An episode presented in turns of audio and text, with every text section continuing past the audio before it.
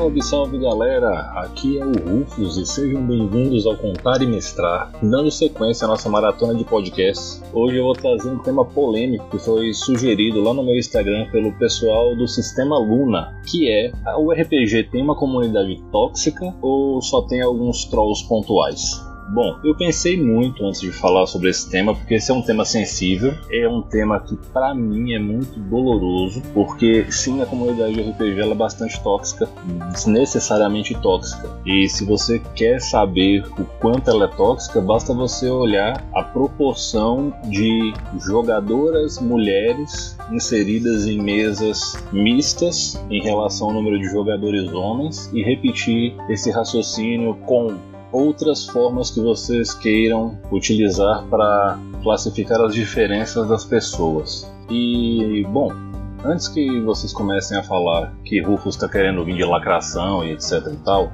vão com calma e escutem o que eu tenho a dizer, porque eu posso dizer que quando eu cheguei nesse papo de RPG, isso aqui era tudo xerox, tudo fotocópia. É, eu sou jogador de muito tempo e eu não tô dando carteirada no mau sentido mas eu acompanhei a evolução do cenário brasileiro, da comunidade brasileira, de parte do cenário mundial. Durante muito tempo eu não fui tão antenado assim, mas sempre acompanhei coisas ou, ou outra e eu tenho algumas historinhas para contar, para mostrar para vocês que por mais que a comunidade tenha melhorado, ainda é uma comunidade tóxica e muitas vezes desnecessariamente babaca. Contextualizando, o RPG foi criado lá na década de 70 por um grupo de nerds nos Estados Unidos para terem mais coisa para se fazer, para terem um entretenimento diferenciado. O RPG ele cresceu mercadologicamente, não só o D&D, mas tudo que veio depois do D&D, né, e tudo aquilo que o D&D mimetizou até se tornar o que é, porque para quem acha que D&D é 100% original a maior parte do tempo, eu recomendo a leitura dos posts no Twitter do Thiago Rosa, né, o arroba é o autor de Cario Densetsu, ele é, ele é também colunista da Dragão Brasil e é um cara muito sensato e que conhece muito a história do RPG do D&D em si, e ele tem uma série de posts que mostra o quanto o D&D copiou outros sistemas e mimetizou rivais para se manter no topo do mercado.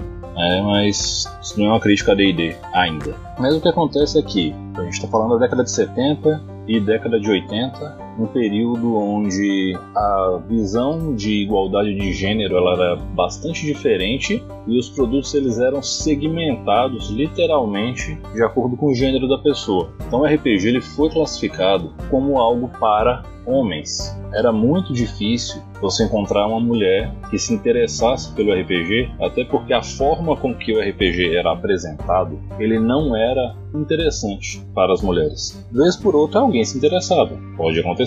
É, e foi com a chegada das primeiras mulheres no RPG que algumas coisas começaram a mudar. Basta saber que o D&D é dividido em antes e depois de Dragonlance e que Dragonlance foi criado por um casal, que é o casal Hickman e a amiga deles, a Margaret Wise. Então, o conjunto fundador desse marco histórico do RPG, que é o Dragonlance, é composto por duas mulheres e um homem. Essa mesma equipe criou o incrível cenário de Ravenloft. Então, assim, as mulheres começaram a transformar o RPG já nesse momento. Talvez antes, mas eu não tenho acesso a essa informação. Ainda assim, o RPG continuou sendo nichado para homens, focado em ter uma aparência que agradasse aos homens, com ilustrações com mulheres seminuas e hipersexualizadas e tudo mais. E isso começou a mudar com mais ênfase quando os sistemas que focavam mais na interpretação começaram a surgir, principalmente com o advento do World of Darkness.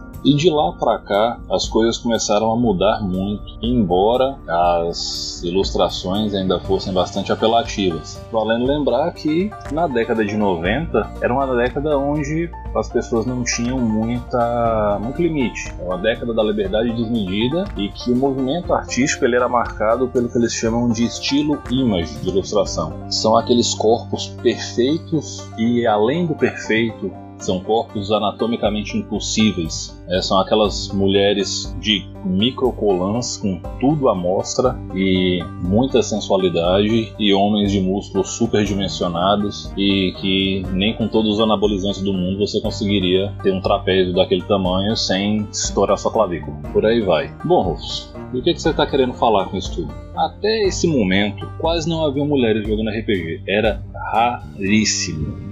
Raríssimo mesmo. Tanto é que quando eu jogava RPG com a saudosa Ordem do Caos, lá Montes Claros, e a nossa mesa chegou a ter 20 players, porque, bom, a gente era um grupo aberto, sociável e que queria difundir o hobby, e basta falar que de 20 players, a gente tinha uma menina jogando com a gente, que era a Vanessinha, hoje esposa do nosso mestre Herman. Mas foi a única menina que jogou na nossa mesa durante muito tempo. E as únicas situações onde a gente tinha mais mulheres presentes era na reunião dos grupos quando a gente fazia live action de Vampira Máscara. E a maioria das meninas que jogavam eram namoradas dos caras da mesa. Que tinha todo um contexto de por que elas jogavam RPG e às vezes gostavam, mas não chegavam lá pelo interesse do hobby, sim, às vezes para marcar em cima do namorado. O namorado levava junto, seja lá porque lógica doentia de relacionamento estivesse acontecendo ali. Era, era incomum uma mulher que realmente gostasse de jogar RPG. Uma mulher que mestrasse, então, mais difícil ainda. E se fosse mestrar um sistema que não fosse do World of Darkness era quase impossível.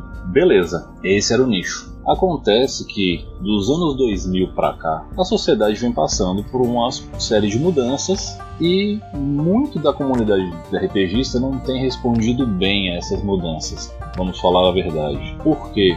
Algumas pessoas se demonstram incomodadas com a inclusão de pronomes neutros em livros para que a comunicação seja menos agressiva nos tons de gênero, por assim dizer, a inclusão de protagonismo de diversas etnias, não só daquela ilustração loira europeia, né, aquela pasteurização europeia da arte, o aumento do protagonismo da mulher, né? Tanto é que hoje a gente tem um RPG incrível chamado God Save the Queen, que é jogado por personagens mulheres. Homens podem jogar God Save the Queen, mas jogarão com uma mulher. E é incrível. Só que muita gente torce o bico, falando que o RPG virou lacração, que é tudo agora mimimi, é só para satisfazer as minorias, e as pessoas não aceitam. Só que o que essas pessoas não percebem é o seguinte: você, como homem branco cis hétero, você sempre foi representado nos livros de RPG. Sempre abriu um livro e você se identificou com a gravura. Seja num livro de D&D com um guerreiro, um vampiro, um vampira máscara, um lobisomem, ou seja lá o que fosse. Sempre você estava representado e sempre na linha de protagonismo.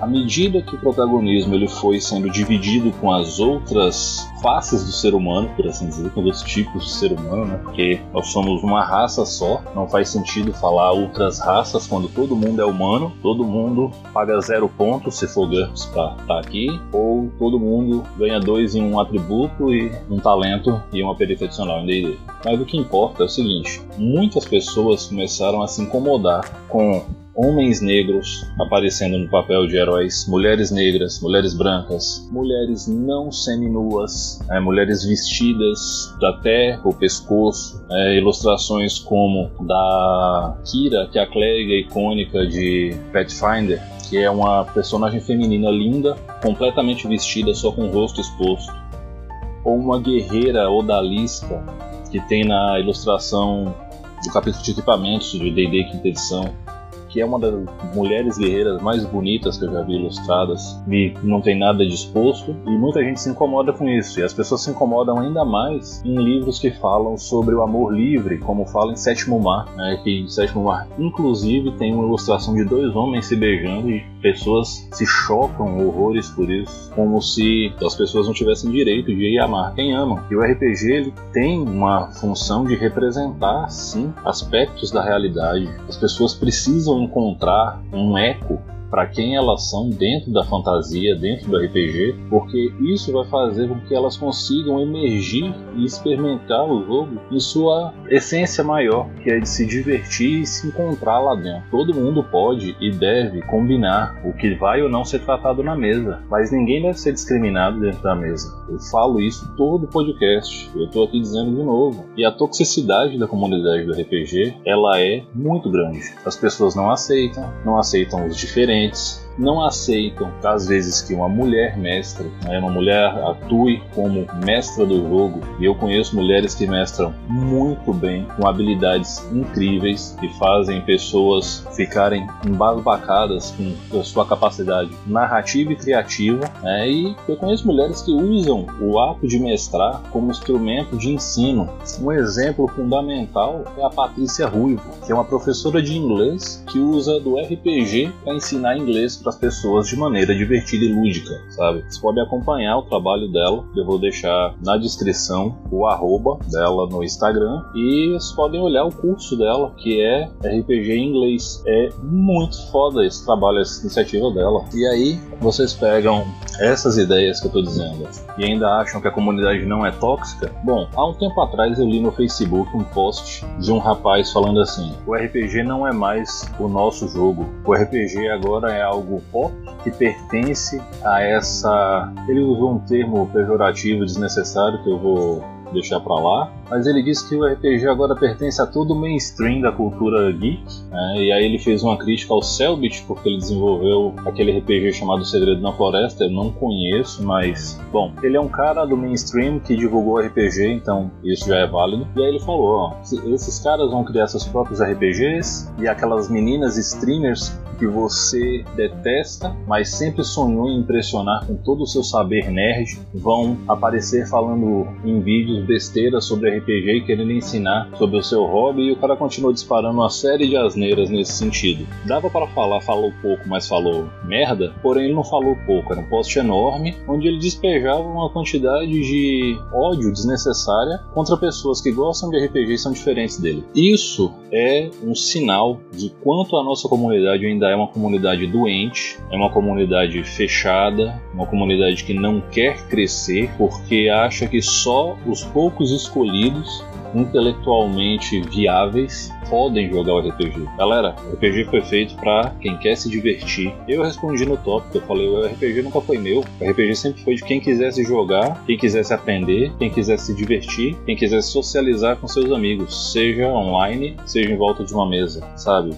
essa postura desse jovem, e eu digo jovem porque ele não tem mais de 21 anos, não. Eu fui até o perfil, era um perfil aberto, eu dei uma olhada, ele no máximo a idade do meu filho, que é 22 anos. Graças a Deus, meu filho não tem esse raciocínio. E se ele manifestar tendências a esse raciocínio, bem, ele apanha um bocado, ele sabe, tá? porque aqui em casa gente intolerante não se cria. Vocês querem mais sobre quanto a nossa comunidade de RPG ela é, no mínimo, controversa, para não falar tóxica, guerra de sistemas. As pessoas criticam sistemas que nunca jogaram, criticam o jogo que nunca tiveram e criticam quem tem boa experiência do, no jogo que elas não gostam. Né? Basicamente você vai encontrar isso principalmente com dois sistemas, bom, que são memes da comunidade, que são o sistema GURPS e Dungeons Dragons quarta edição. 9 de 10 pessoas que falam mal desses sistemas não jogaram. 9 de 10 pessoas que jogaram esses sistemas e não gostaram tiveram experiências ruins por não conseguirem compreender a proposta do jogo. Então, se a gente for fazer essa exclusão certinha, as pessoas que realmente não gostam e que têm o seu argumento sólido para não gostar, essas pessoas são a minoria dentro dos que criticam.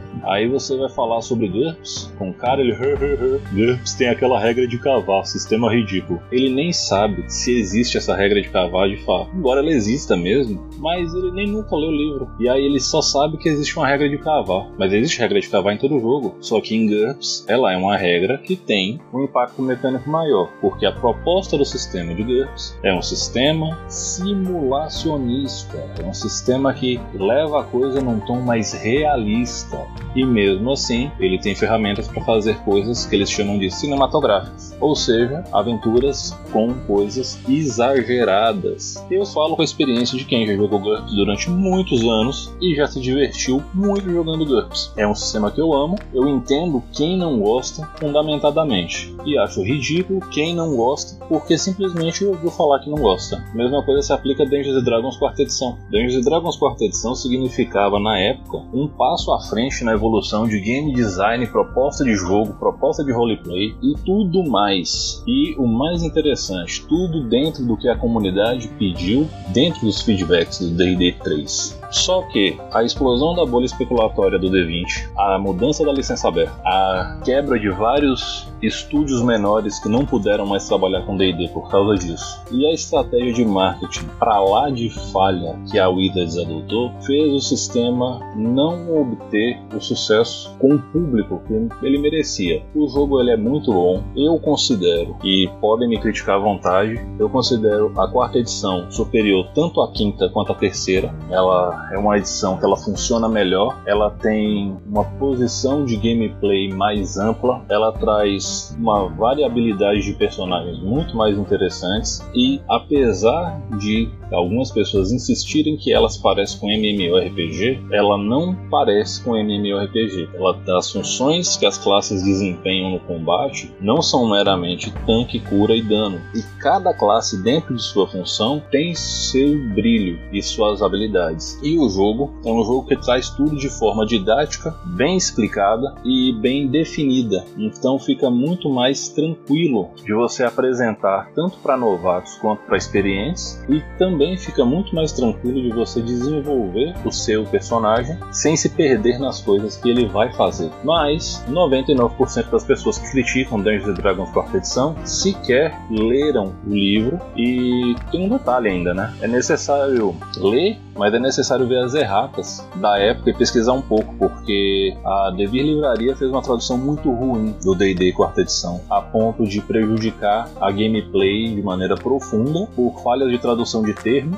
falhas de tradução de itens mágicos e erros de tradução em poderes. Ainda assim, as pessoas vão criticar de graça, criticar por criticar e, bom, não adianta você querer mostrar para elas que isso é uma atitude burra, né, que não é uma atitude interessante, porque elas acham que elas estão certas porque é o que todo mundo faz e esse é o movimento de massa. O último ponto, né, antes de partir com outro, outra situação, são pessoas que criticam as edições velhas de D&D, principalmente a Caixa Preta e o AD&D, e falam, ah, era um lixo, ah, não era RPG, ah, jogo de macaco, eu já ouvi isso, e várias coisas nesse sentido, mas também nunca leram, nunca jogaram, nunca ouviram a proposta, mas jogam Old Dragon e acham incrível. E Old Dragon nada mais é do que uma releitura moderna feita aqui no Brasil pelo pessoal da editora antiga Redbox, hoje Buró, e eles pegaram aquele RPGzão old school da caixa preta, deram uma remodelada para uma face mais moderna e fizeram o jogão que é o Old Dragon. E aí os caras jogam Old Dragon, acham incrível, mas descem o cacete no cara que jogou a caixa preta e gosta e tem amigos com quem ele joga caixa preta até hoje hoje. Meu, deixa o cara ser feliz. Cada um joga o RPG que quer. É simples assim, sabe? Aí ficam na guerra de sistemas. D&D 3 melhor que D&D 5, D&D 4 lixo, Pathfinder melhor que tudo. Ah, mas D&D Pathfinder sistema D20 é coisa de criança, o negócio é Call of Cthulhu. Ah, Call of Cthulhu lixo, World of Darkness. Esse papo todo de System Wars, que é o que preenche 99% dos tópicos de treta de qualquer comunidade ou fórum ou Twitter ou Reddit, isso é tudo besteira. É só um bando de gente querendo mostrar que sabe mais que o outro numa situação que nem competição há. Então, a comunidade ela precisa parar de olhar um para o outro como rivais e ficar eu quero provar que eu sou o melhor, eu sou o melhor, eu sou o mais foda, eu sou o mais incrível e olhar uns para os outros de maneira mais solidária, maneira mais humana. Só quando isso acontecer que a gente vai vai chegar num ponto onde o equilíbrio das coisas vai começar a ser atingido e nós poderemos ter as pessoas se sentir à vontade para jogar RPG quando e onde quiserem e com quem quiserem, e teremos menos necessidade de que, por exemplo, as mulheres formem mesas específicas para mulheres, para que elas não sejam ridicularizadas em jogo de graça, ou assediadas, ou se tornem um bibelô na mesa, ou foco de piada, ou seja lá o que for. Mesma coisa acontecendo com o pessoal da comunidade LGBTQIA. Eu não sei se a sigla foi falada certa, se não foi, me perdoem. É, mas muitas pessoas que são da comunidade LGBTQ reticências mais não se sentem à vontade de jogar em mesas que não sejam 100% formada por eles, pelo medo da reação das pessoas, de hostilizá-los, às vezes de agredi-los e por aí vai, gente. Eu poderia ficar repetindo isso aqui eternamente, mas me dói falar dessa forma porque assim, o RPG é algo incrível e na minha vida, o RPG ele faz parte do meu, do meu sistema de defesa da minha sanidade mental. Eu sou depressivo há muitos anos e o RPG ele é parte do meu mecanismo de âncora, uma parte muito significativa. E é um hobby que transformou muitas coisas na minha vida, me ajudou a trabalhar timidez, eu aprendi a gostar de ler causa do RPG e N outras coisas que eu posso dizer. Eu, posso, eu sou casado duas vezes, né? E a minha primeira esposa eu conheci numa mesa de RPG, a segunda esposa eu conheci jogando RPG no computador, minha filha foi gestada em volta de uma mesa de RPG durante uma campanha de Dragonlance. Meu filho cresceu comigo jogando RPG, sempre conversando, debatendo, pondo regras esse combeiro safado chamado Gabriel, que eu amo tanto. E é assim, isso para mim é o RPG. O RPG ele tá com a minha família, ele tá com os meus amigos, ele tá com o meu trabalho, ele é extremamente importante. E aí cada vez que eu olho para a comunidade e eu vejo as pessoas perdendo tempo chamando o outro de burro por não gostar do mesmo sistema, sem querer aprender um sistema novo, sem aceitar que o jogo mudou, sem aceitar que todas as pessoas podem jogar RPG, a única coisa que eu tenho é desgosto. E eu fico pensando, quando é que essas pessoas vão aprender a proposta base do jogo que é só se divertir, contar suas histórias e se divertir. Então, com esse apelo do Rufus, eu vou encerrando aqui. Mantenham o distanciamento social, usem álcool gel, usem máscara, lembrem de dividir o lanche, se respeitem, por favor, se respeitem. Vocês podem me mandar uma mensagem lá no direct do Instagram, no arroba Vocês podem me deixar uma mensagem mensagem no contaimestrar.gmail.com ou mensagem de voz no Anchor. Eu sou o Rufus e esse foi o Contar e Mestrar.